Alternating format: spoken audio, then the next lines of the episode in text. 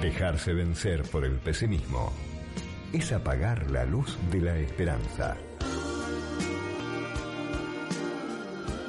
Millennium 106-7.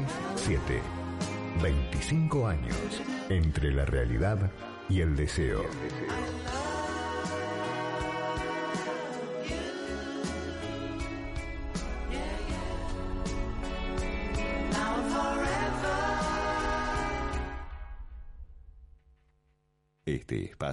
Es auspiciado por...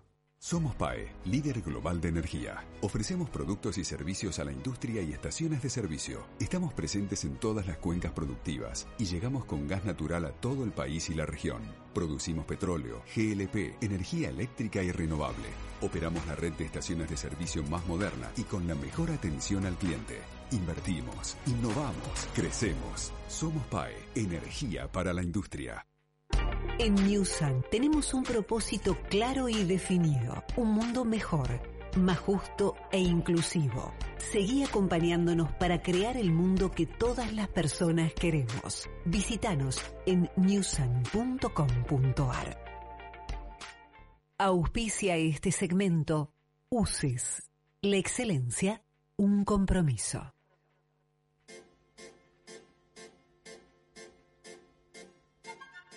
Bienvenidos a Del otro lado del mostrador. Una mirada amplia y profunda de dos protagonistas en la cocina del poder que hoy se encuentran del otro lado del mostrador. Paula María Bertol y Juan Ernesto Curuchet te acompañan con el conocimiento, la experiencia y la libertad de preguntar y opinar sin tapujos. Voces fuertes y claras sobre la actualidad y la vida misma dos protagonistas de estos nuevos tiempos, del otro lado del mostrador, sin fueros y sin miedo.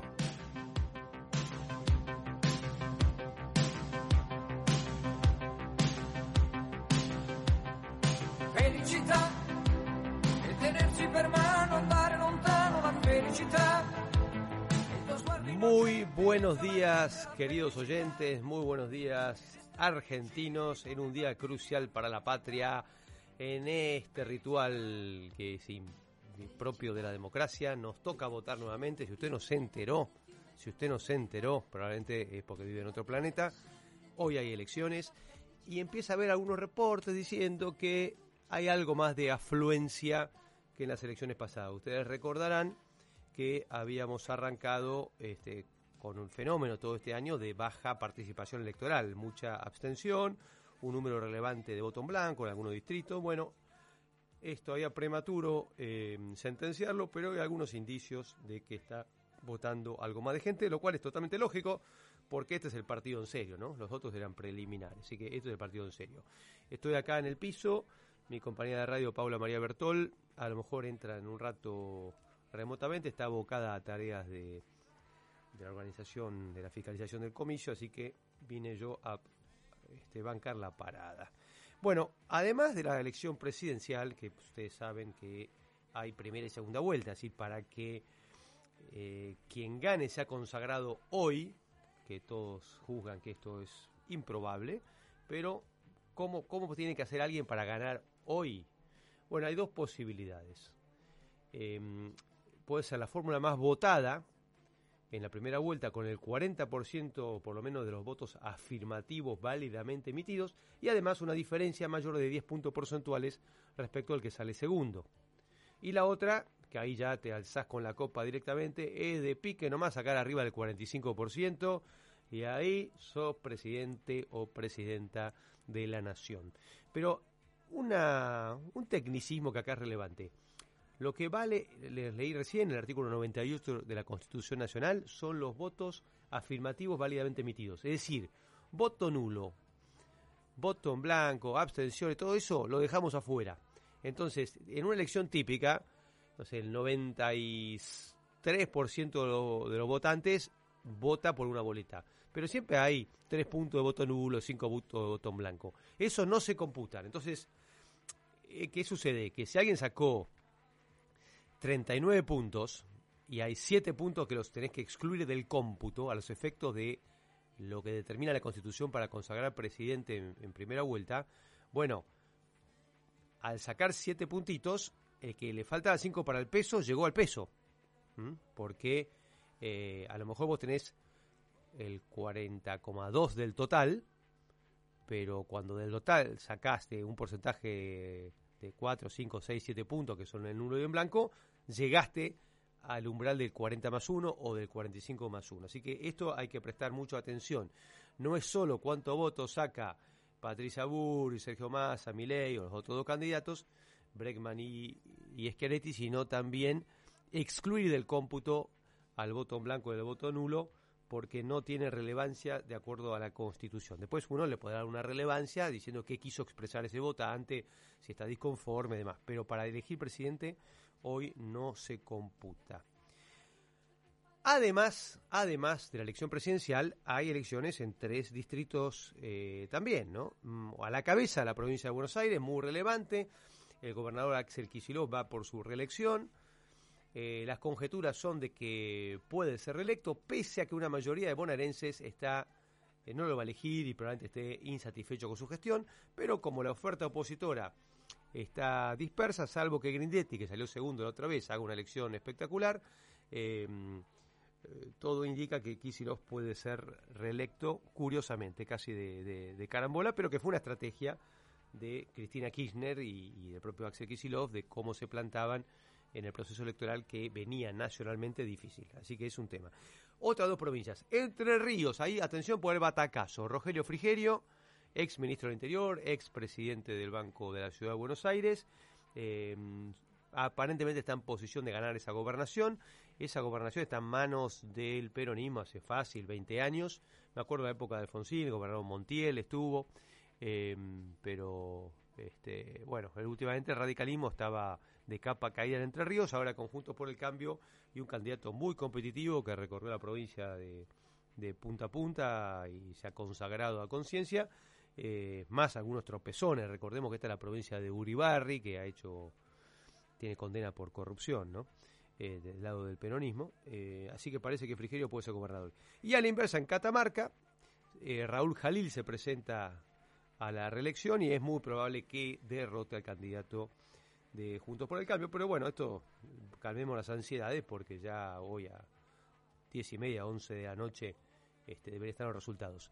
Los resultados también deberían estar un poquito antes que la otra vez por la sencilla razón de que hay menos boletas. Pues antes tenía la boleta eh, de la reta, no está más, una serie de boletas, muchas boletas municipales que no están, de la provincia que no están. Así que hay menos boletas, debería ir más rápido. En la ciudad de Buenos Aires cambió, no tenemos más esa maquinita del voto electrónico que tantos sinsabores este, ocasionó, porque el 10% de las máquinas más o menos no funcionaron. Así que eh, vamos a votar dos veces, pero en la misma mesa electoral, simplemente que con dos urnas distintas, creo que dos cuartos oscuros distintos, yo todavía no fui a votar, aclaro. Eh, bueno, y ahí el candidato que está a la cabeza, obviamente Jorge Macri, pero también se especula que sería difícil que gane en primera vuelta. También hay segunda vuelta en la ciudad de Buenos Aires para elegir al jefe de gobierno, que a mí me gusta llamarlo intendente o alcalde porque eso es lo que es. Eh, ¿Cuándo sería la segunda vuelta? Si queremos seguir de elecciones y bombardeado de propaganda electoral, nuevo debate. ¿eh? Bueno, eso sería el 19 de noviembre. Y en el medio, por supuesto, está la realidad, ¿no? Salió el índice de inflación, 12,3 eh, mucha denuncia de faltante de remedios y sobre todo de insumos hospitalarios que obliga a postergar tratamientos, obliga a postergar este, cirugías, en algunos casos es muy comprometedor para la salud, eh, así que faltan insumos de toda la cadena productiva, pero particularmente del tema salud, así que independientemente del resultado, la semana va a ser difícil y las semanas próximas van a ser difíciles porque eh, es visible que hay eh, el modelo económico que impera eh, ha encontrado sus límites y este, no está pudiendo importar los bienes que la Argentina necesita para que sus habitantes, para que todos nosotros vivamos mejor. Así que la política va por un lado, la realidad nos golpea y, no es que votamos hoy y se arregló mañana, ¿no? O sea, hasta el 10 de diciembre no asume el nuevo gobierno y después el gobierno tomará unas medidas y el impacto vendrá semanas y meses después. Así que tenemos una, unas semanitas o unos meses para macarnos, nada fácil. Quien quiera dar su opinión, quien nos quiera manifestar cómo le fue al votar, si hay más colas que antes, en Capital Federal tuvimos mucha cola, yo tardé una hora, por ejemplo, en votar, hubo gente que tardó más. nos puede llamar al WhatsApp de siempre de Millennium, que es el 11 2187 1067. Repito entonces, el WhatsApp de FM Millennium 11 21 87 1067 o 1067. Eh, así que dejanos un mensaje, cómo, te preparaste para votar, qué ritual tenés, si tenés alguna cábala, eh, si por algún motivo no vas a ir, eh, y sobre todo me interesa mucho si fluye, si fluye, si hay menos cola, eh, el, tono civilizado y cordial que tiene que haber en los cuartos oscuros. Hasta ahora arrancamos bien, yo no veo que haya ninguna denuncia en ningún lado. Eh, ahí sorprendió que la gente de Miley, Villarruel en particular, dijeron podía haber fraude. Yo no la veo. Yo creo que, mira, tenemos muchísimos problemas, pero si hay algo que demostró en las PASO que anda bien, es el sistema institucional. O sea, es anacrónico, la boleta, un disparate, guita para los fiscales, todo eso. Pero la verdad, Milei no tenía fiscal en casi ningún punto del país y ganó un montón de, de provincias. Así que eh, hay honestidad, puede haber algunos pecadillos, algunas travesuras, pero en términos generales el sistema electoral argentino ha demostrado ser este, confiable y honesto, aunque repito, un poco anacrónico en su metodología. Me gustaría ya ir con una máquina y demás. Bueno, tengo muchos temas más. Eh, también se elige hoy candidato a presidente en Venezuela por la oposición, digamos, no el presidente, sino quién va a desafiar a, eh, Maduro. Lamentablemente se confirmó la, muerte en Israel de un argentino más. Se trata de José Luis Silverman, es el noveno compatriota eh, que se reporta asesinado por el grupo terrorista Hamas. Bueno, tengo muchos temas, los iremos cubriendo a lo largo de, esta jornada. Tenemos dos reportajes muy interesantes, pero antes, en honor a que ayer se cumplía un, nuevo aniversario de su nacimiento, de una de las cantantes más importantes que ha dado nuestro continente, un nombre larguísimo, larguísimo, a ver si lo encuentro acá, después les digo porque es muy conocido el nombre, el nombre de ella, pero su nombre real es Úrsula Hilaria Celia de la Caridad Cruz Alfonso, popularmente conocida como Celia Cruz, nacida en La Habana, Cuba, por esta cosa de la política, murió en Estados Unidos, la reina de la guaracha, otro dice la reina de la salsa, estuvo muchas veces en Buenos Aires, Celia Cruz, que le den candela.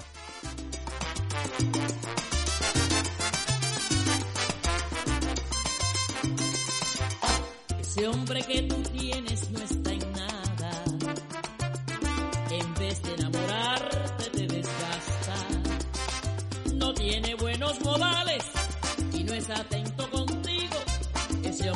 se merece que le des tanto cariño, él duerme la mañana y tú trabajas, y luego por la noche se te escapa, te exige que tú le laves,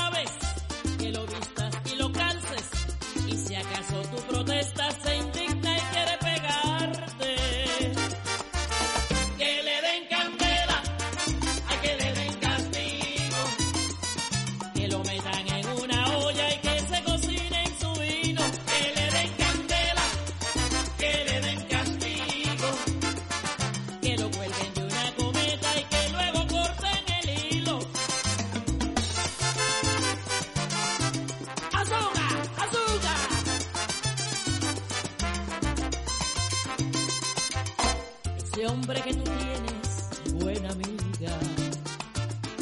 Si yo fuera tú, le dejaría las maletas en la puerta y una nota que dijera: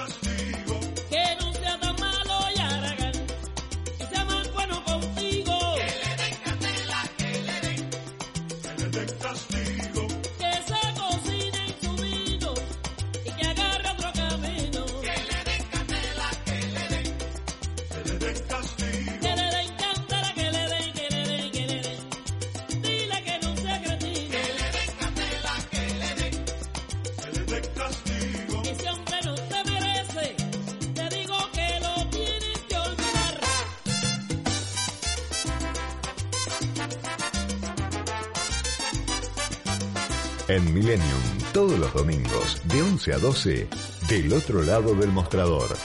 Sin fueros y sin miedo.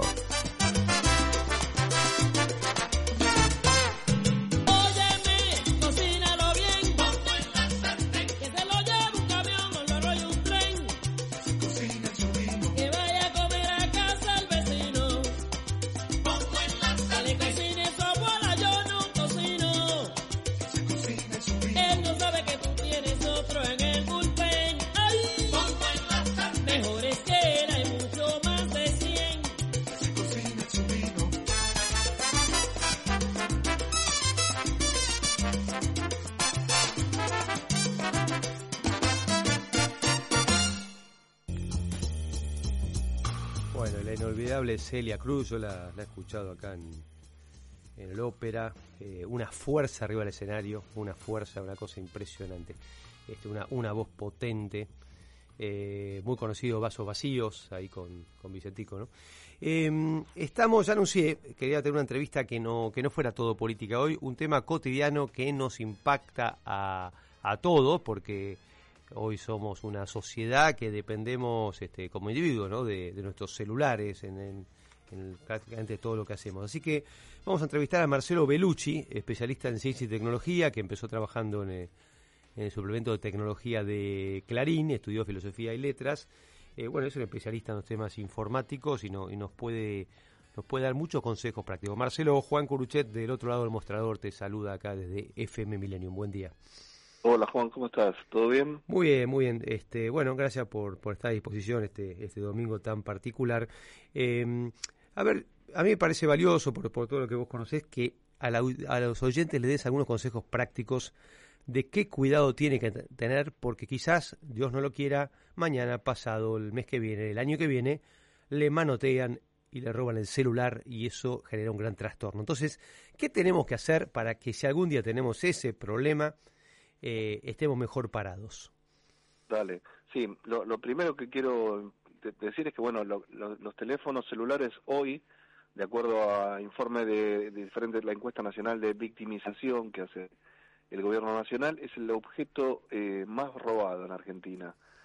Las estadísticas del- de hace unos meses atrás, que, que llevó adelante la Cámara de- Argentina de Telecomunicaciones Móviles, hablan de unos 10.000 10.000 teléfonos diarios, ¿no? Lo que implica que unos 7 por minuto se roban. Si- Tre- Tres millones seiscientos mil al año. No, claro, 10.000 por 10.000 teléfonos Y sí, al día. Y sí, 10.000 por 365. A Exacto. 3 millones y medio, 3 millones 650 al año. Es una bestialidad.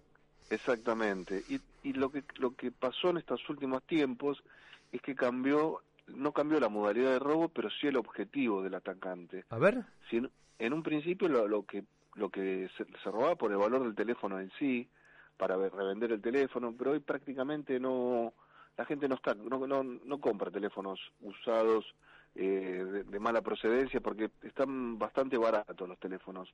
La- no no baratos quiero decir, salen casi el sueldo de una persona, pero los los teléfonos más hay teléfonos que, que arrancan en 100 y después tenés este hasta de mil dólares. Pero los intermedios la gente prefiere comprarlos en cuotas todavía tenés cuotas.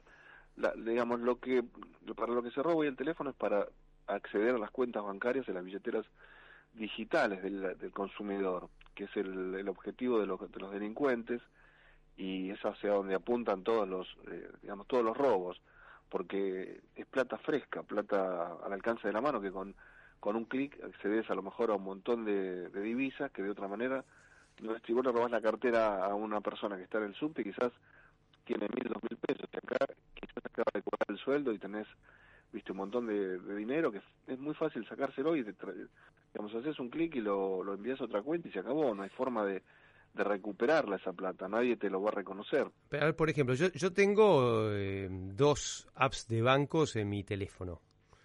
Sí pero es relativamente fácil mover plata de cuentas que yo ya tenga registradas. Pero si yo tengo que mandar a un tercero y no lo registré, me manda un código de verificación que me llega por Claro. SMS, pero me llega al mismo teléfono, ¿no? Obviamente. Claro, exacto. Eso, si a vos te roban el teléfono, tienen toda la información. El, digamos, la, la, la- la- lo, que, lo que apuntan no es tanto a, las, a, la, a las cuentas bancarias, que, que sí, que también existen, pero sino las billeteras digitales, como Mercado Pago, eh, Personal, la de Naranja X, que son mucho más accesibles, no tienen tantos requisitos y es más fácil, están más preparadas para mover la plata de un clic a otro sin demasiados... Eh, hace poco te acuerdas que se armó un lío porque quisieron poner como una para proteger precisamente al, consumidor de este de, de este robo eh, digamos que, que, tengas que acceder a una a una a una tercera verificación en caso de que sea una, un, un, importe superior a 100 mil pesos y Mercado Libre se enojó y dijo no no están queriendo poner este piedras en la rueda así que Sí, esa, esa, polémica se planteó como que los bancos se pasaban de vivo y le complicaban la vida al Mercado Libre. Puedo decir que no, que hay un tema genuino de seguridad que no podemos Era un tema genuino de seguridad, sí. sí claro, porque lo que es lógico, a ver, por, por arriba de determinado monto, que para que cada uno es distinto. Si, si vos ganás 100, quizás, este no sé, de 15 para arriba te duele mucho, pero si ganás 1000... Eh, el monto es otro. Sí. Pero todos tenemos un monto que tendríamos que tener derecho a decir, para, para, yo elijo que sea engorroso, que sea complicado, pero duermo tranquilo. Eso es lo que estás diciendo. Claro, exactamente. Okay. Sí, sí, incluso vos podés configurar de la aplicación cuál es el monto máximo que vos podés extraer de un solo de, de, en un solo movimiento. Vos lo podés configurar y si la, pero lo que pasa es que si el atacante lo tiene lo puede cambiar y lo hace todo mucho más fácil. Eh, pero bueno, pasando a las prevenciones, si querés te digo cuáles son sí. las dos o tres cosas que hay que evitar para que no te accedan, porque si vos tenés el teléfono blindado, no te van a acceder, al menos tan fácil, no te lo van a acceder. ¿Y qué, qué es blindar un teléfono? A ver, ¿qué es blindar un teléfono? Claro, blindar es ponerle todas las medidas de precaución para que no te para que no te lo para que no te lo abran fácilmente. Y, y precisamente la, la, digamos las más simples son las más efectivas y las más lógicas, ¿no? Que uno no las no las no las pone en práctica porque les da fiaca por una cuestión de decir, uy, no quiero, viste, andar desbloqueándolo. La, la, la, la esencial y la clave es el tiempo de respuesta de la pantalla. Los teléfonos, que se una vez que vos... Claro, que se ponga en negro rápido, eso está diciendo. Claro, exactamente. Tenés sí. de 15 segundos, que es lo mínimo, hasta 10 o 30 minutos. Algunas personas incluso lo tienen deshabilitado. Entonces, si vos eso lo tenés deshabilitado, es como dejar la puerta abierta, abierta, no sin llave, la puerta abierta de tu casa. Bueno, para, entonces Porque... le, le, le, enfatizamos al oyente. Hay un tema muy básico que tiene todo teléfono, que es un poco hincha, quizás alguno lo encuentra, que es, si vos no lo estás usando y no lo movés en determinado lapso de tiempo, eh, se bloquea y lo tenés que desbloquear, ¿no? Claro. Este, y, y hay tiempos mínimos, por ejemplo 15 segundos, y hay gente que les quita la función. Entonces, yo, yo, por ejemplo, pero nunca lo elegí y siempre lo tengo, se me, se me bloquea muy rápidamente a los 15 segundos. Eh, para reactivarlo, en mi caso, hay que poner el dedo. Y claro, por supuesto, salvo que me hayan secuestrado, el que me manoteó un teléfono no tiene mi dedo, entonces ahí ya no puede entrar.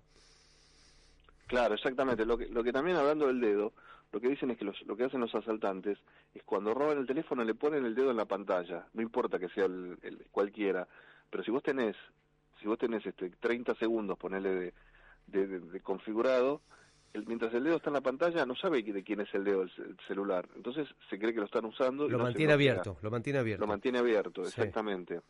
Entonces le da tiempo al asaltante, mientras tenga el dedo apretado, de llegar este, a, a un lugar seguro y cambiar todas las claves. Es decir, accedes al... Les, lo primero que hacen es le, le, le, le ponen el, medio, el lo ponen en modo avión, que es un sistema para inhabilitar todas las conexiones y que vos no puedas rastrear dónde está el equipo, y a partir de ahí empiezan a ingresar a las, a las cuentas de mail, cambian las claves, eh, hacen todas las verificaciones, porque ellos tienen el teléfono, entonces si si a ellos les, si a vos te llega una, una notificación de estás queriendo cambiar la clave y, el, el, otro dice sí sí estoy queriendo cambiar la clave el teléfono tampoco sabe si el que lo robó es el viste si el que lo tiene es el dueño quién es. Y, y, y te agarran en el medio de la calle y bueno podés rápidamente eh, hacer la denuncia y empezar a cancelar todo hacer todo el tendal de, de cancelaciones para que bueno, para que no te accedan al teléfono. Además, yo no sabría por dónde empezar. ¿Por dónde empiezo? ¿Por tarjetas de crédito? ¿Por los bancos? ¿Por el email? ¿Por el Gmail? Sí. ¿Por, dónde, ¿Por, dónde, empiezo si me roban el teléfono? Lo primero, lo primero sería el, el celular, inhabilitar el celular. ¿Y cómo lo hago? Lo que, ¿Llamo a la compañía telefónica? Si acá llamas a la compañía telefónica y ellos o bien eh, lo- es, es medio, digamos, lo que tenés que hacer es cancelar el teléfono, cancelar el número y te dan un número nuevo, porque si vos querés conservar el número ese, te tarda un, un par de días para verificar que sos vos, para, para comprobar que no estás, no es otro que llama en tu lugar. Entonces tarda en, en reasignarte el mismo teléfono, el mismo, el mismo número. Lo mejor es que el teléfono tenés que pasar a los contactos otro número, porque una vez que también lo que hacen los los eh, los menos expertos, los ladrones más expertos, es empezar a llamar. Eso lo, lo pueden hacer igual hackeándote WhatsApp, pero si tienen tu teléfono, te- muchos agendan el nombre tía, mi, de madrina, entonces te llaman y te dicen, madrina, me, me, me quedé sin plata, ¿me podés mandar 10 mil pesos acá a la cuenta? Y, y piden plata a tu nombre para que, bueno, para eso, para... No conviene poner mamá, papá, No, tampoco, no. o sea, No. na- nada que nada que denote una gran familiaridad donde es fácil que pisen el que, que bajen la guardia y, y pisen el palito. O sea, Exactamente. o sea, hay que, hay que hacer como, como si fuera la guía telefónica vieja, ¿no? Muy formal. Eh, si tu madre llama sé, Julieta González, no pone mamá, pone Julieta González, que nadie sabe quién Claro. cornos es. Sí, exactamente, eso, Eso- también. Ok. Y después el otro punto importante es el bloqueo de la pantalla, como decíamos antes, que cuando la pantalla está bien bloqueada, en, el, visor del teléfono te aparece un candado con una tecla numérica. Eso quiere decir que está bien bloqueado. Pero el otro tema que hacen los, los asaltantes es, es algo muy común, es apagar el equipo para, eh, digamos, reiniciarlo y, y le, lo conectan a una computadora y te hacen... Eh, te- le, instalan un software que lo, saltea todas las, todas las restricciones. Entonces, eh, hay una, si vos, vos lo que podés hacer es las teclas de los costados, de los, la mayoría de los teléfonos, anulás la tecla apagar. Entonces, para apagarlo, lo, la única manera de, de ingresar es a través del menú del teléfono. Ahí arriba una, un botoncito que lo apagás desde el software. Entonces, Sí. eso también es muy importante. Para, no, no entendí. O sea, ¿cómo lo tengo que apagar entonces? Claro, la, eso ya es, digamos, en- para, digamos, para mucha más seguridad. Sí. Lo, vos tocas el botón de la iz- de la- del cuerpo del teléfono y se apaga el teléfono. Lo mantenés apretado. Sí, en, en el mío, en el mío, este, me cuesta. Yo a veces tengo que ir arriba de todo, buscar el botón de apagar y, to- y apagarlo desde ahí arriba. Claro, lo que pasa es que lo deberás tener deshabilitado. Ahora la mayoría de los teléfonos lo deshabilitan para evitar esto también. Bien, lo tenés que habilitar manualmente. Tenés que ir a la, digamos, a la configuración del Android o del, o, o del iPhone y, y pones habilitar tecla de apagado. Entonces tocas y se, y se habilita esa tecla. Pero por defecto ahora viene, digamos, este, para que vos lo hagas manualmente por el, por, por el botón de software. Lo que, lo que implica que tenés que desbloquear el teléfono para acceder a- al apagado. Si no, no te lo, no te lo, no te lo pueden bloquear. Esa es la, la, digamos, la ventaja que tiene Bueno, pero esto. ¿qué seguridad me da todo eso? Y no, como te ganas, ganas tiempo. Lo- la ventaja que te es que ganas tiempo porque cuanto vos cuanto más tiempo eh, el otro, la persona tiene el teléfono sin, sin poder ingresar, vos podés ir anulando toda la información y todos los accesos que tenés. Ahora, ¿sabes qué me hace pensar esto? Que como que uno tendría que tener el protocolo de actuación, es decir, automáticamente yo entro en crisis porque me mantengo el teléfono y tengo que hacer primero esto, segundo esto, tercero esto, Sí, cosa que ninguno de nosotros tiene en la cabeza y digamos, entras, entras medio a, en pánico, a, a sentirte no culpable, pasa- que hice mal, que tarado que justo lo saqué mientras cruzaba la avenida Santa Fe, ¿viste? Y, y- te enganchás en, en, en anécdotas y en, y en cosas y le explicás y qué sé yo a tu hijo, a tu madre, a tu tía y al final se te perdiste minutos valiosos. Eso siempre, claro, porque uno no está preparado para estas contingencias. Entonces cuando te, te lo roban, vos no sabés que realmente te bloqueás, porque no, viste, no sabés qué hacer. Incluso yo he conocido gente que me ha contado que, que le robaron el teléfono y tardó dos días en denunciarlo por, por vergüenza, por no saber qué hacer, por miedo, por decir, bueno, ¿qué me van a hacer? Y la gente todavía cree que se lo, se lo roban por el valor del equipo, pero hay equipos que realmente valen muy poca plata, que lo, revendiéndolo te dan cinco mil pesos, bueno, es algo, o 10, es algo, pero digamos el gran negocio está detrás, eh, que son las, las cuentas digitales que uno es donde guarda sus ahorros, que es el, digamos, es la clave de, de- de- de los atacantes y lo saben mejor que nadie. Es- Sí, esto- y- esta información. Vamos a otro tema que está hiper de moda. Yo todas las semanas tengo a alguien, ¿no? Que yo ya sé que cuando me mandan un mensaje muy cortito, hola, ¿estás? Yo ya pongo alerta, alerta. Cuando alguien te manda un mensaje Sí. tan impersonal, las probabilidades de que sea que a un amigo tuyo le hackearon el teléfono y te está mandando algo para que vos le des info y en base a eso, en base a eso después te hace un pedido que típicamente es, che, va- tirame 20 lucas que estoy, eh, justo tengo un quilombo, que no tengo conexión, estoy pagando algo. Eh, ¿Cómo es este tema de que te roban la clave de WhatsApp? Sí, porque ahora, la, digamos, WhatsApp tenés verificación en dos pasos. Entonces, cuando hay una duda o algo, vos tenés que poner una clave de seis dígitos en el teléfono. ¿Que está dónde? Yo no sé ni dónde está. O sea, yo, yo si no me guía el delincuente no, no, no, no sabría dársela. Por supuesto que te Claro, guían, no. Pero y caes como un chorlito. Sí, Eh. caes, caes muy fácilmente. No, eh, también te lo hacen este a través del... Te llaman por teléfono, eh, muy, muy no, una de las más segui- seguidas era para la segunda dosis de la vacunación Sí. el año pasado, pero Sí. siempre hay una nueva. Yo tuve siete Siempre hay- llamados de eso, sí, sí. Sí, me, Entonces, me- me te- terminaban insultando. Entonces, ¿qué- entonces, ¿cómo es ese tema? Señor, acá soy del Ministerio de Salud, usted tiene, llegó la Pfizer para la quinta dosis, qué sé yo. Entonces, y, y- Exactamente. ¿Y Ahora cómo le vamos caigo? a mandar un, Le mando un te- número. Te, dice, te voy a mandar un código y cuando y cuando ingreses ese código, a- a- ponelo en tu teléfono y con eso validás que la información. Entonces, cuando lo que te están haciendo es mandar un cambio de número de, de- de teléfono que, que, que se habilita se habilita el WhatsApp en otra cuenta.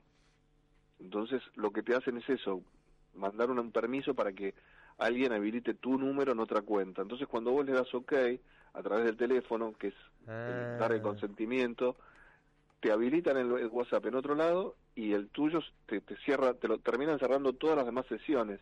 Te dicen las otras sesiones cerradas, no puedes ingresar acá. Ah, o sea, no es que no es tanto que vos le das tu código, sino como que como un gil, eh, como si le hubiera dado que, eh, que el teléfono de tu hijo se cuelgue del tuyo y el tuyo queda temporalmente bloqueado. Y ahí le regalaste todo, le regalaste todo. Es- Sí. Sí, no, no, no es tanto. En eso lo único que hacen es pedir plata a tu nombre, no pueden hacer otra cosa. Ahora, escúchame, porque yo conozco mucha gente que le ha pasado. Eh, ¿Por qué no? Típicamente eh, es, es guita en, en una cuenta en, en Mercado Pago, o incluso puede ser un banco. ¿Cómo no hay un mecanismo de altura del campeonato, un 0800, donde yo llamo de inmediato, digo, che, a- a- están mangueando para mandar guita a tal lado, bloquearle de inmediato la cuenta de recepción de los fondos? Sí, es que no, la- lo que pasa es que no, no hay una cuenta fija de recepción de fondos. Bueno, yo eh, tuve hace poco un caso cercano donde, mm, viste, como se empiezan a cruzar los llamados entre los conocidos, con cuatro horas de diferencia seguía siendo la misma cuenta de la señora X. Este, no te lo lugar. cambia tan rápido. No, y aparte lo que hacen es, eh, te, la, te, la hacen, te la pasan a una cuenta de criptomonedas y esas cuentas de criptomonedas son invisibles. Es decir, no, no, no hay todavía no hay regulación y cuando entras ahí es como una cortina negra, no, no puedes ver del otro lado. La persona, no, no es, la compra es anónima, entonces vos le, le, le pasás la plata ahí, la usan mucho para lavar fondos vos pasás la plata ahí y ya se acabó el rastro, no algunos especialistas pueden seguir unos metros más los que conocen, eh, pueden seguir unos metros más la policía científica, pero llega un momento es que se pierde el camino, no hay no hay forma de no hay pistas para seguir, es todo oscuro, entonces lo usan mucho para para pedirte la plata y la mandan ahí en caso de que sea mucha plata. Pero no, pero el, eh, pero el típico mangazo es, es una cifra razonable, porque es muy alta, viste, la gente no llama, che, ¿qué te pasó, muchacho? Eso es, no es un delito en realidad porque vos todavía no denunciaste nada y le diste vos voluntariamente el- la clave de tu teléfono. Entonces te pueden llegar a decir, vos me diste la clave para que lo usara, no, viste, es muy muy difícil. Es como el cuento del tío, Nah, nah, Estos pero los es- nuevos no, cuentos es- del tío. escúchame, es una estafa. O sea, a Es mí me estafa, hay sí. un ardid y hay un perjuicio económico, es una estafa. Sí, sí, sí, es, es- es difícil comprobarlo, lo que sí, claramente es una estafa, Ah. pero es muy difícil eh, porque también el del otro teléfono son teléfonos desechables que están sin nombre, entonces no lo, piensan todo para no ser identificados. Pensemos que son de- delincuentes y que trabajan para eso. Pero bueno, eh, lo que yo te decía es eso, que ahora WhatsApp, cuando vos entras en otro lugar, en una cuenta que, que resulta sospechosa, te pide esa doble verificación, que es, es una forma de proteger al consumidor. Entonces, si vos no, lo, que hacen ellos también para evitar que vos ingreses a tu teléfono, te cambian, el- te, te ingresan este patrón de seis dígitos, que es la verificación en dos pasos. Pero si vos ya tenés un número, ellos no la pueden asignar. Entonces vos, desde tu cuenta principal, les bloqueas el teléfono a ellos diciendo, el esa cuenta está, está mal, esa cuenta que, se- que se abrió, bloqueala. Te dicen, ingresa, ingresa tu PIN, ingresás el PIN de seis dígitos y entiende que vos sos el titular, Sí. porque eso no lo podés compartir. Esa, esa información no la podés compartir. Entonces, si vos tenés la verificación en dos pasos, que yo creo que la mayoría de la gente ya la hizo, que cada tanto te la pide. No sé si vos la Sí, a mí me pide, tengo- yo tengo que poner un, un número, me lo pide cada tanto. Me hincha, Claro, me hincha los quinotos, pero me protege, lógico. Sí. Exactamente, es un número de seis dígitos que vos Sí. lo tenés que poner, decir, bueno, en circunstancias menos agraciadas, capaz que estás esperando un llamado o algo y te aparece el Sí, decís, sí. voy ahora, pero la verdad que te protege bastante eso, te protege bastante. Y después, yo creo que la más peligrosa de todas las, las estrategias, una vez que tienen tu teléfono, es, es una que se llama SIM swapping, que lo que hacen es muy, es tan simple, cuando te la cuentan, es tan simple como te roban el teléfono, está todo bloqueado, no podés, no, no podés este, ingresar al teléfono porque están todas las puertas cerradas, pero lo que hacen es sacar la tarjeta SIM, la misma tarjeta tuya, y la ponen en otro teléfono vacío y con eso eh, pueden empezar a, a robarte cosas. Sí. ¿Se entiende lo que digo? Claro, la, pero la ponen en otro teléfono Es- sin eso protección. cuando te cuando te sacaron el teléfono, sacan la tarjeta SIM de tu teléfono y la ponen en otro. Claro, pero hay una forma también de protegerla que es eh, como, como se empezó a, a- expandir. ahora, ahora le pones una clave a la tarjeta SIM, ¿no? ¿Existe eso? Exactamente. Sí, yo, yo, Le yo no tengo eso, no, no lo sé hacer. Okay. Bueno, che, eh, da para... Claro, pasa que cada, cada pequeña cosa es un riesgo y una modalidad delictiva y hay que saber combatir cada pequeña cosa. Es interminable esto. Sí, sí, Bueno, me quedo- más que estés tengo en esto cae siempre, así que bueno. Bueno, es- estamos es hablando con. Marcelo Bellucci, especialista en ciencia y tecnología, que nos está ayudando a, a que nos protejamos. Eh, Marcelo, tengo 15 preguntas más, pero bueno, no quiero arruinarte el domingo, sí, sí, tenemos sí. tanda. eh, un, un placer, me gustaría un día seguirlo. eh, este, por- sobre todo para que la gente sepa cómo, cómo puede cuidarse y que haya, haya- sea más complicado estafar a los argentinos. Exactamente, perfecto. Bueno, muchísimas gracias, Marcelo. Buen domingo. Bueno, hasta luego. Marcelo Bellucci, especialista en ciencia y tecnología. Vamos. Llegó Podcast Millennium, los programas de tu radio, sus mejores entrevistas, sus mensajes y su música. Podés volver a escucharlos cuando y donde quieras. Encontranos en nuestra página www.fmmillennium.com.ar o en Spotify como FM Millennium. Podcast Millennium. Tiempo de publicidad en Millennium. Si el documento es importante, la compañía es importante. Impresoras láser y fotocopiadoras multifunción Kiosera. Aplicaciones y servicios personalizados para capturar, distribuir y administrar sus documentos. Servicio técnico en todo el país y el costo más bajo por copia. Bruno Hermanos, distribuidor oficial Kiosera con más de 80 años en la República Argentina. 4362-4700. Las cosas más sencillas de la vida son molto importantes, no se olvidan. La pasta del domingo, la alegría y el aroma pomarola en la cocina.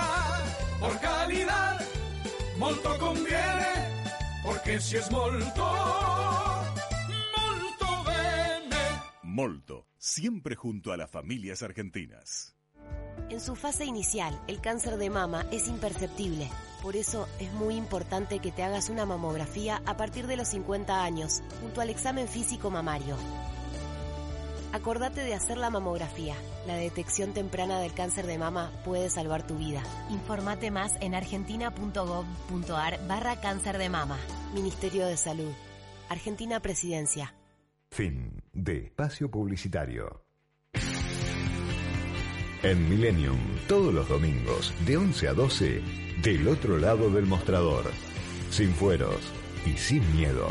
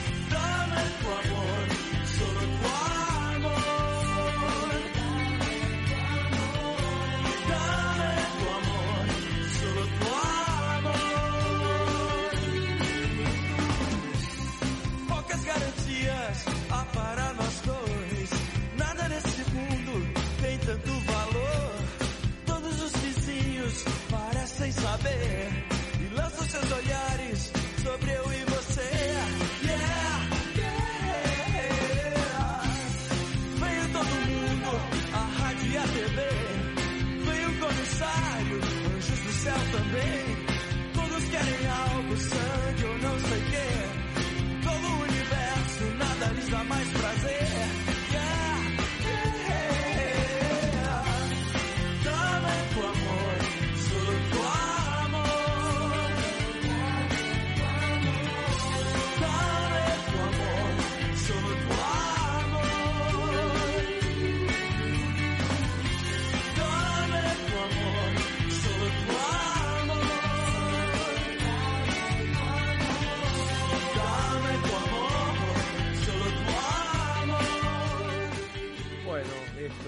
para Lamas, el tema Track Track. Y vamos a estar ahora hablando con Alejandro Marchesán, ensayista, especialista en coaching profesional, eh, con un gran conocimiento de la planificación, eh, la gestión estratégica para proyectos complejos, pero particularmente el área que queremos conversar con él es el equilibrio emocional de los candidatos, ¿no? El pre, el durante, el post elección, ¿no? Cuál es el estrés, qué hay que hacer, qué se puede entrenar, cuánto se nace, cuánto cuánto este uno puede corregir. Alejandro Juan Curuchet desde FM Millennium te saluda, un gustazo. Juan, buen día, qué placer escucharte, saludo para vos, para el equipo, para la audiencia. Bueno, me, me dice mi productor que ya, ya votaste, ¿fluyó esto Sí, o, o sí. hay menos cola que la otra vez? Mira, yo llegué a la mesa y no había nadie, absolutamente nadie, estaban solo las autoridades, así que entré, voté 30 segundos, salí y acá estamos. En Capital, en Capital En votás? provincia, Ah, en en provincia, provincia. voto en Pilar. Ah, no, pasa que en, en Capital como tenemos lo- las dos votaciones en simultáneo. Claro, requiere más tiempo. Pero bueno, bueno, pero provincia siempre históricamente hubo más cola, así que bien, bien si Tal esto cual. fluye. Igual la elección es insólita en todos lados, ¿no? Esta es una elección insólita. Yo tengo 61 años, cumplí el jueves. ¿Por qué insólita? A ver. ¿Te gustó, te gustó la idea? Arranquemos de- por ahí, a ver por qué insólita. sí, viste, esto es lo más lindo de, la, de las conversaciones así. Yo te decía, mira, cumplí 61 años el jueves, voto hace muchos años, toda la democracia, claramente, eh, y nunca tuve la sensación, la percepción, y con algunos fundamentos de lo insólito de la elección. Creo que es la elección más insólita que hemos tenido. Viste que la noción de insólita tiene que ver con algo poco frecuente, eh, poco común, algo eh, llamativo, raro, eh, lo que se llama extraordinario. Cuando decís, esto es insólito, no me lo esperaba. Bueno, yo digo que esta es una elección insólita porque si hacemos un reglamento rápido, Juan, fíjate, vos tenés tres fuerzas expectables hoy, ¿qué quiere decir expectables? Con probabilidad de ganar. Sí. Con candidatos expectables, tenés una fuerza que históricamente como fuerza tuvo un piso de 45-50%, con un acompañamiento popular de la sociedad muy grande, tiene mucha historia. Eh, es insólito que hoy está peleando para entrar al balotaje, ¿no? Y aparte tiene un candidato que eh, es insólito, no ha pasado a ningún lado del mundo, que tiene la posibilidad importante de llegar al balotaje e inclusive hasta de ganar una elección, según cómo se den las variables, con indicadores eh, macroeconómicos, económicos del día a día, que vos decís cómo puede ser que un candidato ministro puede llegar a ser expectable. Esto es insólito, pero también la segunda fuerza, digamos, que ya tiene menos historia, pero ya tiene su historia, que hace un año atrás decía, no juguemos, y ya nos dieron los puntos, ¿viste? Como en el golf, cuando la pelota queda cerca del hoyo, Ya está, ya y está. dice, está dado, Ya está, Bueno, vamos a tomar algo, che. Vamos, Vamos a tomar una, algo, hagamos un asado. Nah, cervecita. que las cosas, nah, una cervecita, unos manices, deja que la cosa pase. Pensaban que la elección ya la tenían ganada y hoy están peleando por entrar al balotaje con más de 10 gobernadores, centenares de intendentes, un parlamento sólido y están eh, haciendo cruces, viste, a ver si entran al balotaje. Insólito, insólito. Y después tenés una fuerza emergente que nadie la conocía, no existía hace dos años, con un candidato, como se llama, outsider, que de pronto hoy no solo es expectable, sino que tiene una, una performance que lo pone no solo en eh, ir al balotaje, sino eh, hasta una probabilidad de ganar en primera vuelta. Es una elección insólita, Juan, por donde la mires. Y cuando vos tenés una elección insólita, el conejo puede salir de cualquiera de las tres galeras. Muy bien, muy bien. Escúchame, en, lo que ya es tu área de, manejo, ¿no? De, los retos de los candidatos, de las tensiones, los estrés y los miedos, eh, ¿cómo, ¿cómo viste el espectáculo? Eh, Porque no le demos valoración ni moral ni política, el espectáculo del debate. Eh, ¿Quién estuvo aplomado? ¿Quién estuvo seguro? ¿Quién le faltó este, practicar? ¿Qué, ¿Qué recomendaciones le harías a las principales figuras? Vamos a empezar por lo que observé y después alguna, como decís vos, con mucho respeto, ¿no? Uno diría recomendación ya sobre el juego jugado, pero de acá en adelante, quizás, Sí, ¿no? En la gestión. sirve a si futuro, querés, sí. sí, claro, a futuro. Yo te diría que eh, a, lo- a los más eh, aplomados que vi eh, tuvieron que ver con los que quizás con más experiencia de gestión y al mismo tiempo más cintura política. En ese orden podría ser un- una especie de, de primero, segundo y tercero, si querés, ¿no? Al más aplomado, indiscutiblemente, eh, más allá de que no sea expectable como candidato, es Schiaretti. Tendrá que ver con la edad, tendrá que ver con el oficio, tendrá que ver con los años de gestión, aplomado, con, con respuestas eh, que tenían que ver con las preguntas, inclusive hasta se dio el lujo de poder decirle a otro miembro del, del debate, pero eh, no entiendo la pregunta, ¿cuál es su pregunta? O sea, tuvo la sensibilidad de decir, eh, lo que me estás preguntando no es una pregunta, sino una afirmación. Entonces, primero te dirías que Aretti, que de hecho sorprendió y va a levantar, probablemente Yo va a también levantar. pienso lo mismo. Pi- Sí, pienso, que, probablemente. pienso que, digamos, fuera de Córdoba no era conocido, los argentinos vimos un dirigente eh, interesante, sí, pienso lo mismo. Sí, aparte porque se dio cuenta, tuvo la cintura política y discursiva de que el primer debate le habían dicho que era un debate para candidatos a gobernador y él evidentemente es un excelente gobernador, pero no, era un debate para candidatos a presidente. En el segundo ya se dio cuenta que era un debate para candidatos a presidente y estuvo realmente muy bien y yo creo que va a levantar esos tres, cuatro puntos, los va a levantar, le va a complicar eh, el resto a la elección de, tercios y vasos comunicantes que son los otros, pero va a levantar. ¿Por qué? Y porque la gente está harta de tanto espectáculo, como decís vos, tanto show off. Segundo, me parece que eh, tenés oficio, tenés discurso claro, más allá que lo compartas o no, de Miriam Breckman. Evidentemente la, la, la mujer tiene discurso, hay poco que recomendarle dentro de su formato, porque es un formato muy, muy estructurado, al punto tal de estructurado que cuando tiene que salir a decir algo por lo, por lo que pasó en, en Medio Oriente, eh, se queda en el peor de los mundos, ¿no es cierto? Porque ni, ni condena ni celebra. Pero de- más allá de eso, eh, eh, eh, para mí estuvo donde se la esperaba. Y tercero, Massa. Eh, te guste o no te guste, eh, el hombre tiene oficio político, tiene discurso, tiene horizonte, que le decía el otro día una persona, si no fuera eh, quien es por los por la historia y por el presente de ciertas cosas, es uno de los candidatos más a- atractivos para este lugar. Y después, Milley y, y, y Burlich, que me parece que eh, el contexto y el formato del debate no los ayudó, eh, por eso mm, Burrich tuvo que mejorar tanto para el segundo debate y Milei jugó a no perder, ¿no es cierto? Eh, vos sabés que en un debate como en la recta final de una campaña, la clave es no cometer errores no forzados. Y creo que a Milei lo tuvieron con- contenido desde ese lugar. ¿no? Y estuvo bien eso, yo creo, ¿no? Si Claro el que tipo estuvo viene bien. de arriba y no patina, sigue arriba, ¿no? Y el ganador tiene que cuidarse, no arriesgar. El perdedor es el que tiene que arriesgar. Entonces, dicho esto, vos me preguntabas, ¿y qué recomendás para adelante? Bueno, no- nosotros tenemos, Juan, esta noche una primera lectura importante que es eh, ver si seguimos en campaña o si comenzamos la transición. Esta, esta es la, la, la gran cuestión de esta noche. Más allá de ganadores y perdedores, ¿no? Para, para, para la sociedad, para el país. Si hoy nosotros tenemos balotaje, ahí viene la pregunta, ¿no? Sí. ¿Quiénes van al balotaje? Y el balotaje, ¿va a ser un balotaje competitivo o testimonial?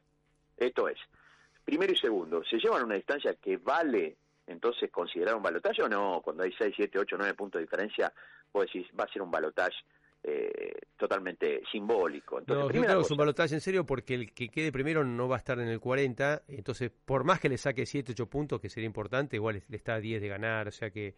eh, Claro. No, no, no, no es de taquito. Mi lectura, podrá compartir o no, es que el oficialismo la va a tener difícil, pero pero igual, eh, digamos, está, está, está en pie, ¿no? Totalmente de acuerdo. Ponele que el balotaje sea un 39, 31, 32. Ponele, con quien sea, ¿no? Mi ley 38, 39 y el otro 31, 32. Ponele. Es una diferencia importante que no dice nada, pero no es tan, tan, tan, digamos, eh, tan claro esa, esa diferencia. Puede terminar siendo simbólico por voto útil o no puede ser competitivo. Eh, ni hablar si la diferencia eh, eh, es más corta y entre candidatos que vos no te imaginabas que podían estar. Ahí se pone interesante la cosa. Lo segundo, Juan, es si hoy hay un resultado que está dentro de las probabilidades, que se define él o la presidenta, a partir del 10 de diciembre comienza la transición. Y ahí viene la gran pregunta. ¿La transición qué es? ¿A los codazos, a la trompada? Es mirándose a la cara, conversando cómo es la transición de esta democracia. Ahí el trasfondo emocional, el perfil relacional y la capacidad comunicativa va a ser clave. Algunos candidatos tienen fortalezas en este sentido. Otros candidatos tienen profundas debilidades que creen que simplemente eso es un tema menor y que lo pueden eh, sustituir por gestión. No, no, no. La gestión es gestión y la gestión tiene un cómo. Tiene un cómo de trasfondo emocional, tiene un cómo comunicacional, tiene un cómo relacional. Hoy es una época de interdependencia. Nadie puede jugar solo acá en la independencia de sus ideas y su gestión. Ni hablar cuando no tenés apoyo de gobernabilidad. Por eso, el desafío que tiene cualquiera de los tres que, que llegue es importante. Algunos me parece que tienen algunos atributos que otros le falta. A ver, y a escúchame, otros, te, te cierro co- co- con, este tema. Eh, a ver, obviamente yo, yo soy lo que cree que está bien que hagan coaching. O sea, vos no podés ir a jugar una- un partido tan importante como un debate, a, a improvisar, tenés que prepararte, practicar. ¿Qué recomendarías? Si hay, si hay balotage, hay nuevo debate. ¿Cómo qué, qué juega? ¿Lo emocional, la postura, el discurso, todo? ¿Cómo va vestido? es un tejido complejo, lo complejo tiene múltiples variables. Por supuesto que empecemos por qué tenés para decir. Porque vos, imagínate Juan, tenés algo para decirme a mí, pero no tenés claridad de lo que me querés decir. Por más que tengas un buen cómo y un buen trasfondo emocional, si lo que vos me vas a decir a mí no tiene impacto, yo no, no me importa todo lo demás. Lo demás tiene impacto cuando, impacto cuando vos tenés algo fuerte para decir. Cuando tenés algo fuerte para decir, eh, por, ¿por qué eh, mi ley eh, cautiva a, a- a la- escucha? Porque ah, tuvo cosas que decir, que te gusten o no, son cosas disruptivas, fuertes. Después, claro, según cómo lo digas y cuál sea tu perfil emocional, entonces eso va a tener mayor o, man- o menor penetración en la escucha. Yo lo que le diría a los, a los candidatos de un balotaje es eh, ajusten bien el discurso en términos de lo que le tienen que decir a la sociedad. Segundo, cómo, revisen el cómo, porque vos podés tener un excelente qué, pero el cómo te lo puede enterrar. Y tercero, eh, eh, el perfil emocional es clave, porque estamos en un momento de gran convulsión social local e internacional, no podés tener alguien que venga a, encender más la llama, sino a procurar que no tenga impacto esa llama y si es posible apagarla, ¿no? Bueno, así que esos son los consejos de Alejandro Marchesán, ensayista, referente de pensamiento complejo, especialista en coaching. Eh, ¿Qué vamos a estar mirando entonces? Yo creo que sí, que va a haber segunda vuelta y que entonces de vuelta el tema del debate, cómo se prepara, que pone el acento, va a ser relevante, estas cosas que Alejandro nos ha, nos ha explicado. Así que te agradecemos este, mucho, Alejandro, estos minutos. Ha sido un placer, Juan, conversar con vos y quedamos a ver qué pasa esta noche. A la próxima, hasta la próxima. Y vamos con Tan Biónica, Ciudad Mágica, porque esta noche va a ser mágica, sea lo que sea.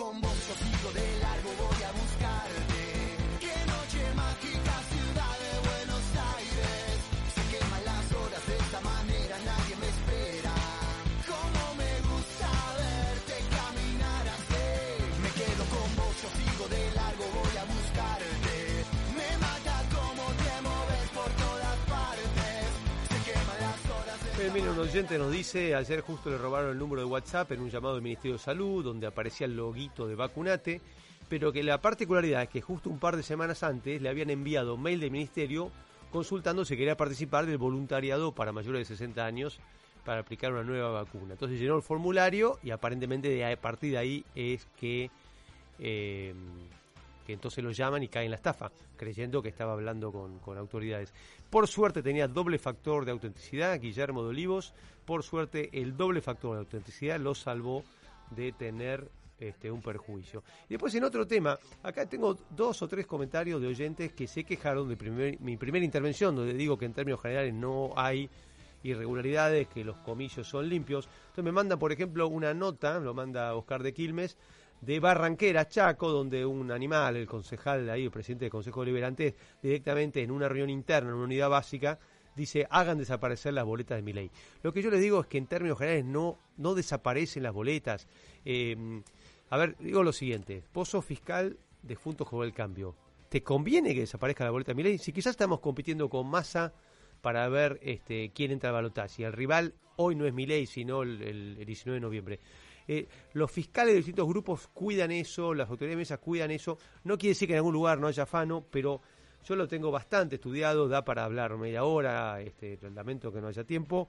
Eh, nos quedamos en anécdota de una escuela en el fondo de Santiago del Estero, una, una mesa en algún lugar de Florencio Varela, eh, está demostrado que vos, en términos generales, podés confiar en el sistema. Después, bueno, si es recontra, renida, yo no, yo no digo que, no sea bueno tener fiscales y fiscales entrenados, pero no tenemos un sistema tan corrompido, no tenemos, yo no, no soy de eso, después tenemos otros problemas. En todo caso, quejémonos de la calidad de la oferta electoral, de la calidad de nuestros dirigentes, pero en una elección hay ciento y pico de mil mesas, se mueve el, correo, la justicia, los comandos, la fuerza de seguridad, y en términos generales la elección es limpia, no es como otros países, no es como otros países. Acá perdió el le dio el poder a, a Cambiemos. Perdió Cambiemos, le dio poder al frente de todos. Y en mi pronóstico, que este año pierde el oficialismo, le va a dar el poder a alguien de la oposición. Bueno, acá me agradecen que pasé el mensaje y vamos a ir al tema cine, cine, bueno, series, nuevamente con Arturo Bandini, nuestro crítico de Butaca al Centro. ¿Qué tal Arturo? Juan Curuchet te saluda desde Millennium. ¿Cómo va, Juan? Y bien, urgido corto acá y me rajo para votar en el barrio Palermo, como siempre. Vamos, ¿eh? vamos todavía. Bueno, vamos a hablar de, nada. ¿eh? ¿Nada? ¿Cómo vamos a hablar de nada? Me vas a acordar a Ulises con Polifemo. ¿Cómo te llamás? nadie.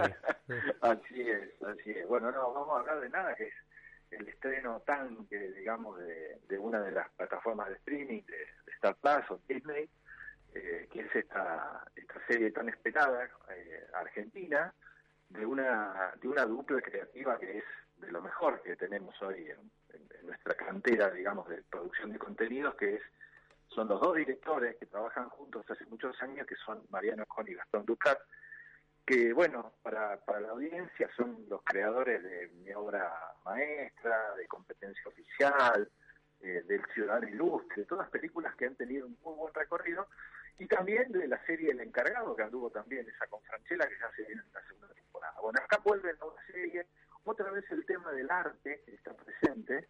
Eh, en, las tres películas que comentamos, que, mencionamos recién, eh, tiene que ver mucho el tema del arte, en una el cine, en otro la, la, pintura. Bueno, en este caso es una especie de literatura porque Luis Brandoni, a sus 80 y 84 creo que tiene, se pone en la piel de un dandy, de un bombiván de la vieja Buenos Aires, de una Buenos Aires, si se quiere, analógica, digamos, eh, y encarna un personaje que es un crítico gastronómico. No sé si te acordás, Juan, y seguro que la, audiencia del programa se va a acordar de, un personaje entrañable que se llamaba Miguel Orasco, este, que hacía, había, creo que fue uno de los primeros, o el, gran pionero de este tipo de género, digamos, que es una especie de de mezcla entre la literatura, la gastronomía, digamos. Bueno, él se pone en la piel de un personaje así de Buenos Aires, este, como, como decíamos, que ya hace mucho que no escribe, que está de alguna manera superado por, un montón de acontecimientos, la tecnología, etcétera, etcétera. Y este, nada, es como que perdió inspiración y de ahí va un poco la película. En, algún momento eh, su, compañera, su gerenta de hogar, digamos, de toda la vida, que lo acompañó un gran papel de María Rosa Fugazot, se muere de vieja, porque son todos grandes, y la llegada de una nueva asistente para su casa, a la que él le va a poner todos los pelos, pero al final termina tomando, es como que le va a devolver la inspiración. Digamos. Con las historias de, de Duprat y de Con, son lindas de ver, eh, quizá los, los guiones no son guiones que tengan muchas vueltas, digamos, no son, son muy simples. Entonces, eh, está lindo ver, está muy bien reflejada Buenos Aires y tiene una frutillita de postre este, que es realmente un plato muy fuerte y muy, muy interesante, que es nada menos que la participación por primera vez en una serie de nada menos que Robert De Niro, que hace de un, de un escritor muy consagrado en Estados Unidos, amigo del personaje que hace Brandon, que viene a reforzar y a presentar el último libro de Brandoni acá en Buenos Aires. Así que es un estreno muy esperado, está bueno, son el formato es ideal, son cinco capítulos relativamente cortos, con lo cual se puede ver sin ningún problema. Vamos a ver una Buenos Aires preciosa, eso es un muy buen dato en estos días que está llena de turismo. Lo vamos a ver venido tomando mate Y vamos a ver una historia simple, digamos, que no nos va a, no, va, va- a dejarse llevar, digamos. No, no, no nos va a traer muchos problemas de pensar qué es lo que está pasando. Bueno, buenísimo. Entonces, la propuesta es De Niro más Brandoni. Eh, ¿Dónde se ve? ¿Cuándo sale? ¿Cuántas butacas le estás dando? Bueno, es una serie, yo digo, le falta a estos productos de, de- de esta pareja, a lo mejor a veces se quedan un poco cortos con el guion, podrían ir un poco más. Es una serie de siete butacas, pero realmente muy interesante para ver, muy buena música, muy buen vestuario y un asesoramiento en términos que vamos a ver que a los que les gusta la buena cocina también está interesante. Bueno, Arturo Bandini nos recomienda que veamos nada. Se llama nada, no estoy diciendo, no estoy tomando el pelo. Nada, vean nada con Brandoni, pero nos vamos hasta el domingo que viene con Jarabe de Palo, el tema bonito.